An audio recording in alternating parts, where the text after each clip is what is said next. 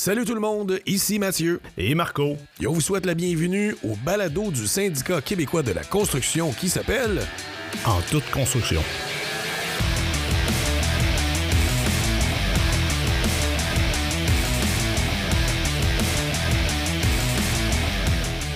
Salut Marco, ça va bien? Salut Mathieu, très bien toi? Ok oui mon gars, je suis vraiment content de faire le troisième épisode du balado avec toi du SQC.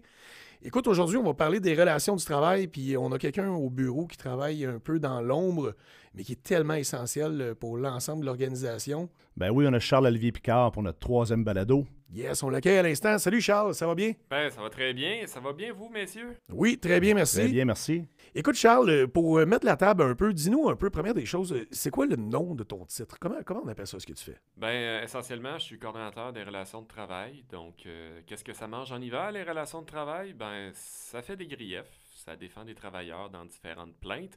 Ça participe activement aux négociations collectives. Puis le gros travail, c'est beaucoup l'interprétation des conventions collectives, de la loi, des règlements. Donc, tu manques pas de travail.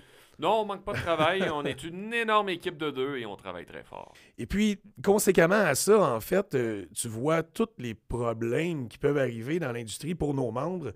Euh, c'est un peu pour ça qu'on t'a invité aujourd'hui. Tu as fait un article dans l'Informateur, qui est notre journal papier qu'on envoie euh, biannuellement, je, peux, je peux le dire comme ça, deux fois par année. Oui, exactement, c'est ça. Et puis, euh, tu as fait un, article, c'est ça qui nous a interpellés, moi et Marco, dans le fond, sur la rareté de la main-d'œuvre et les pièges de certains employeurs.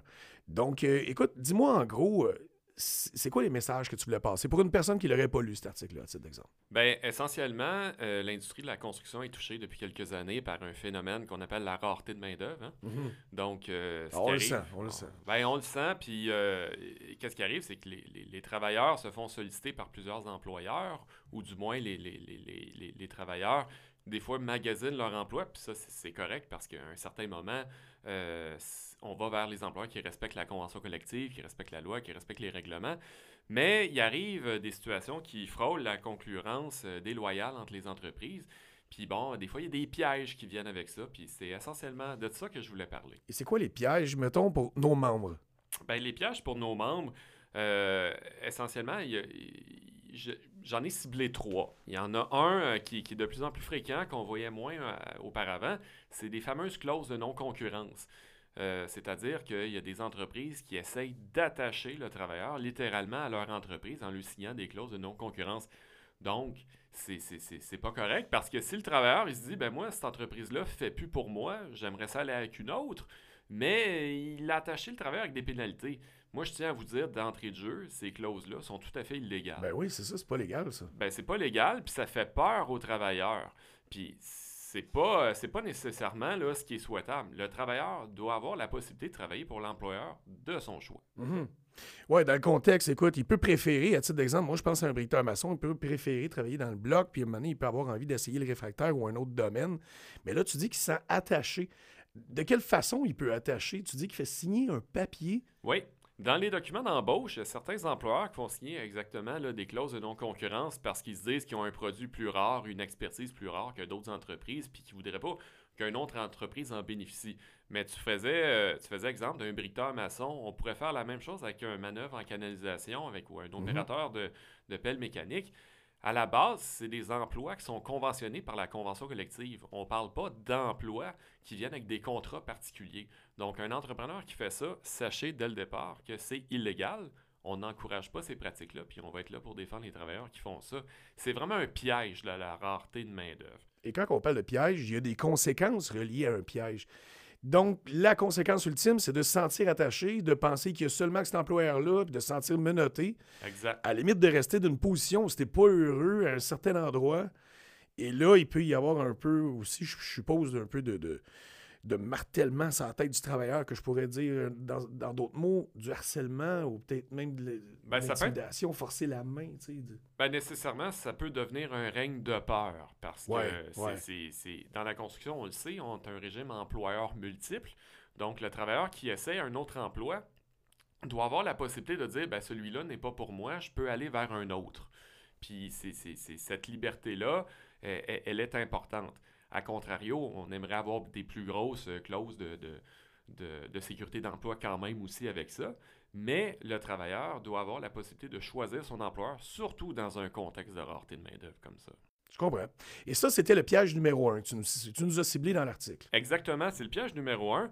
Le deuxième qu'on voit de plus en plus, c'est les avances de salaire. Puis ça, les, avances de salaire, Ah, ça, ben, ça peut paraître intéressant pour des, des travailleurs qui sont, sont soumis aux, aux conditions climatiques plus difficiles lorsque vient le temps de faire une semaine complète de travail.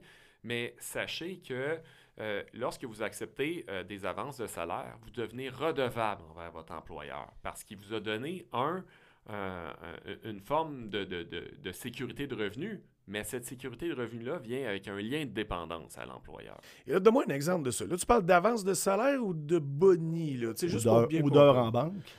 Ah, ouais, ça Ben, aussi, c'est un autre pan, hein? exactement.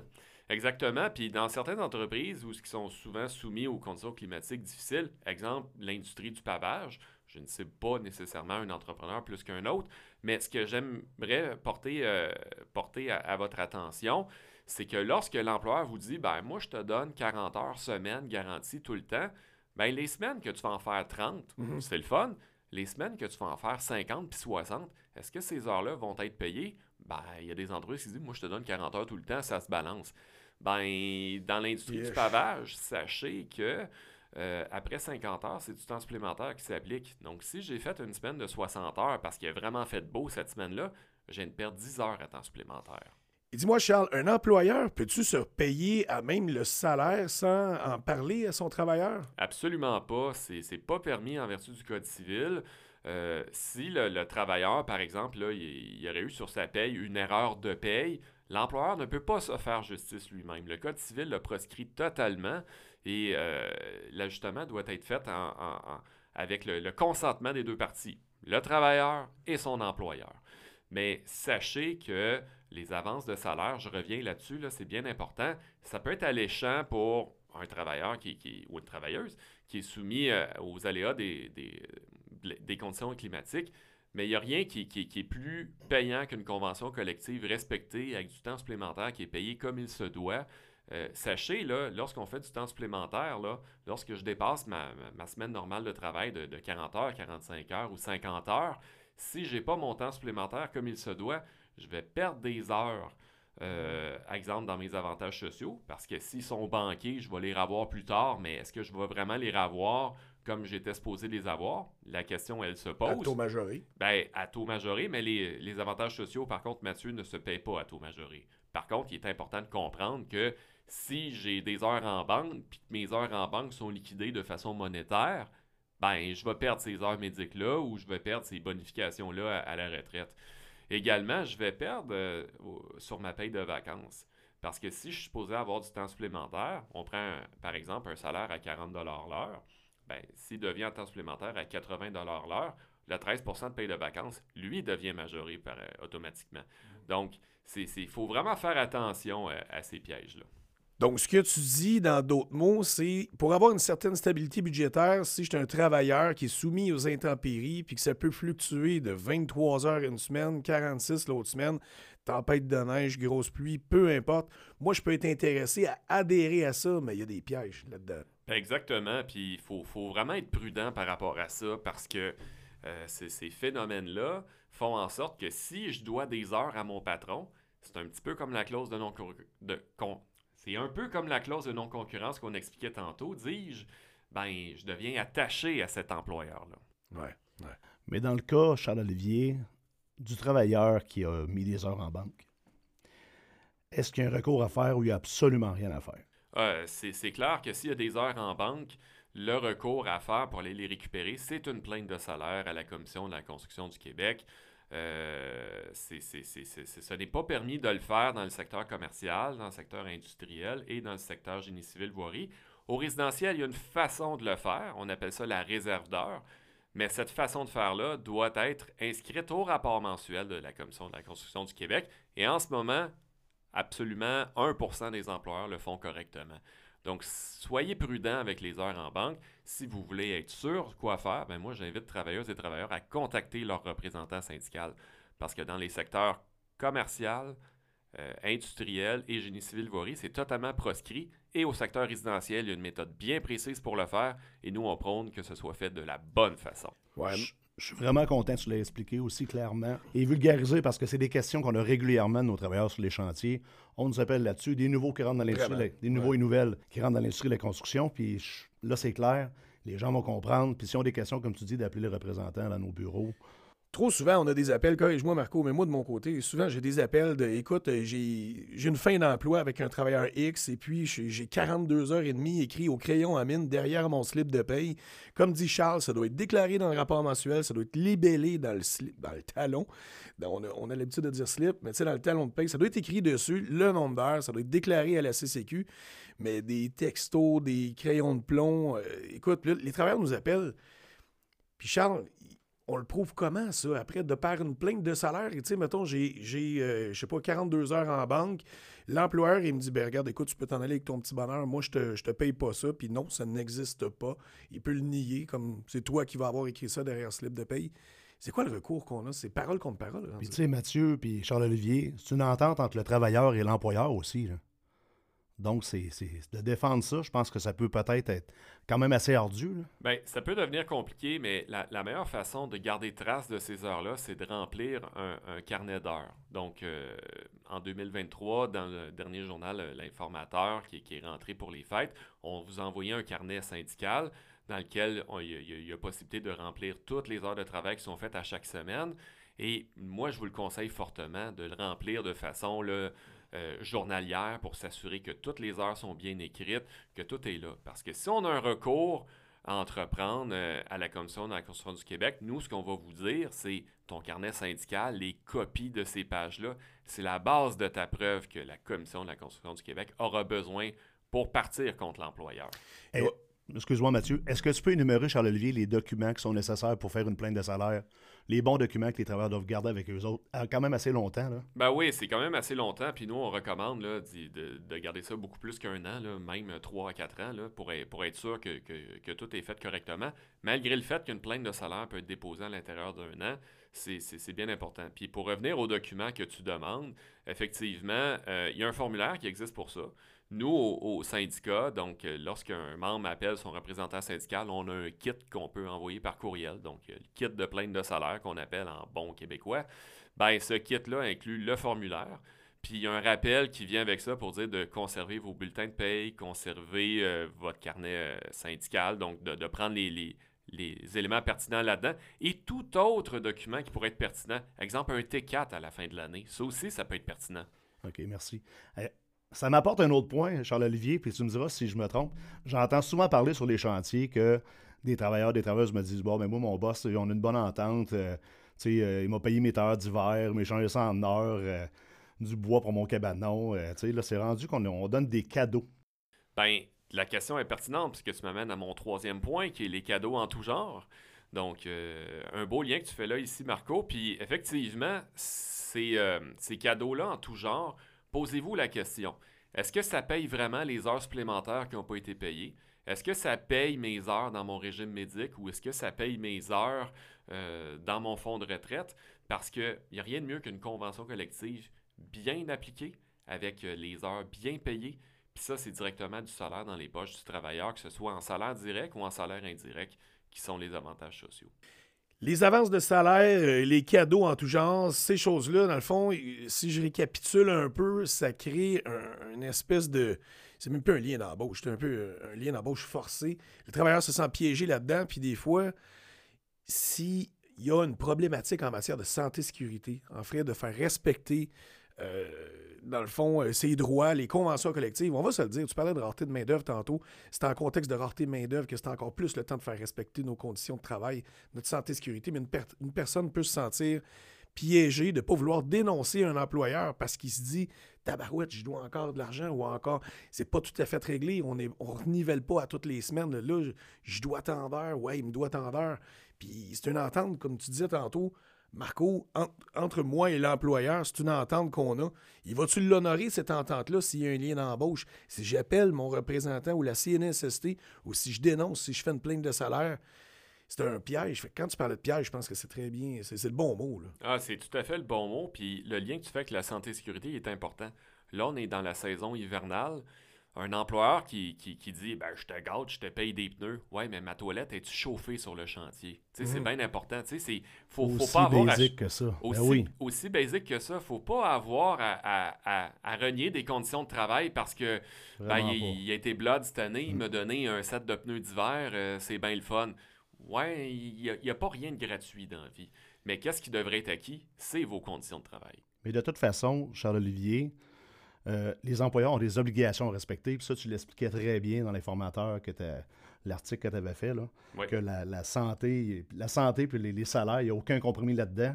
Puis si tu veux un petit peu développer là-dessus, là, sur cet article-là, là, quand tu parlais des obligations à respecter de l'employeur, là. Ben, il n'y a, aucun euh, compromis là-dedans, puis ça va sur toutes les angles, que ce soit sur payer les heures supplémentaires comme il faut, payer les frais de déplacement comme il faut, hein, parce que lorsqu'on va travailler à pension, ben, il faut que ce soit avantageux pour, euh, pour nous, là. Donc, si je me, je- par exemple, je reste à Québec et je vais travailler en Gaspésie, puis que j'ai l'impression de perdre de l'argent parce que mes frais de déplacement ne sont pas payés comme il faut, ben, c'est pas avantageux du tout. Mais c'est pas parce qu'il m'aurait donné, par exemple, un set de pneus d'hiver que je vais renier ça. Ça fonctionne pas comme ça, mais vraiment pas du tout. Donc, euh, ces obligations-là sont importantes.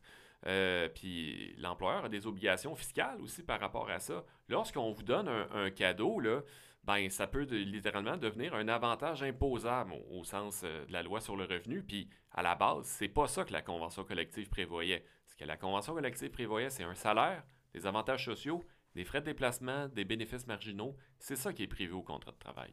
Charles-Olivier, là, on parle de salaire, puis ça me fait penser à quelque chose.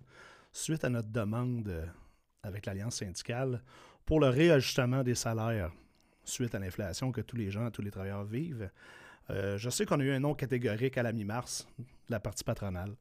Est-ce que tu peux nous en parler? Effectivement, c'est très désolant. On a eu un nom catégorique. Euh, principalement motivé parce que les employeurs nous disent qu'ils ne sont pas en mesure euh, de- de- d'ajuster leur soumission contractuelle en cours. Euh, c'est quand même étonnant. C'est un double discours euh, à notre esprit, étant donné que c'est les mêmes employeurs qu'on parlait tantôt qui sont prêts à offrir des, des cadeaux en tout genre pour attacher un travailleur. Mais lorsqu'il vient le temps de le mettre dans la convention collective, au niveau du salaire pour tous les travailleurs, ben là, ça devient plus possible. Donc, euh, effectivement, c'est quelque chose qu'on n'a vraiment pas apprécié, puis c'est pas très respectueux de la réalité des travailleuses et travailleurs. Également, on s'est fait demander de, de- de donner quelque chose en échange, comme si c'était une négociation.